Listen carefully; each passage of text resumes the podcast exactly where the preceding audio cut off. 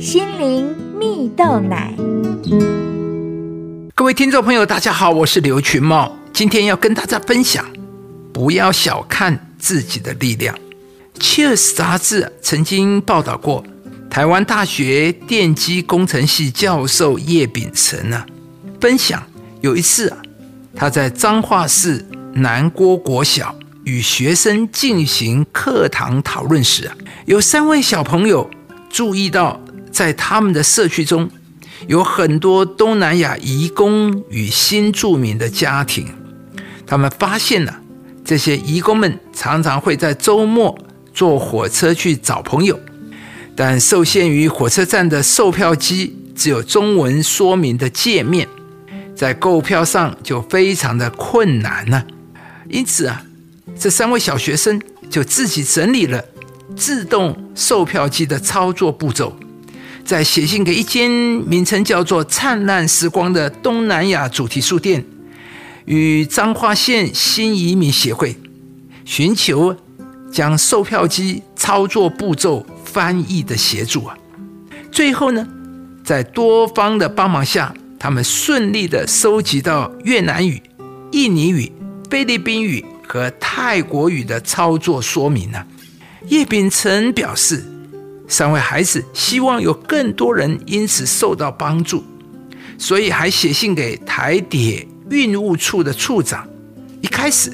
他们只是收到一封有礼貌的回复，于是孩子们又写了第二封信。最后呢，一步步努力，竟然真的让台铁同意在彰化站试行有东南亚语言版本的售票机啊！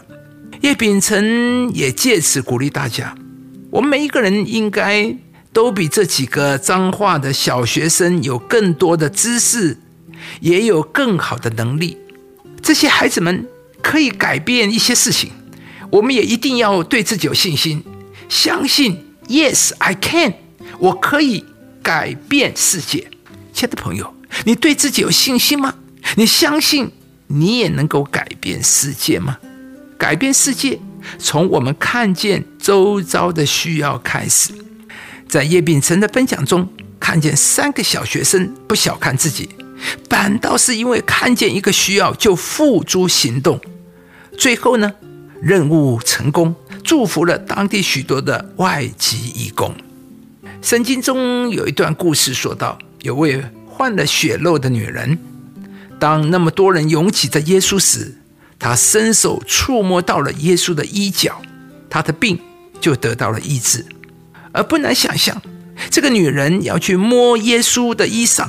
会遇到多少的困难障碍？她要穿过许多的群众，更要超越文化的限制。但是，在她伸手触摸到耶稣衣服的那一刻，就经历到了上帝的能力。在这个过程中，相信可以得到医治，只是经历神迹的第一步。这位血肉的女人不但相信耶稣能够医治她。而且她为自己画了一幅耶稣医治她的图画，而更重要的是，她在这一幅信心的图画里付诸行动，努力前往，要去摸到耶稣。亲爱的朋友，血肉女人的信心展现在她的行动，这个信心的行动才使一切有了极大的转机。你渴望你的家庭、职场或是关系有所改变吗？你也看见在你周围有许多的需要吗？今天，上帝要鼓励你，尽你一切所能的去做吧。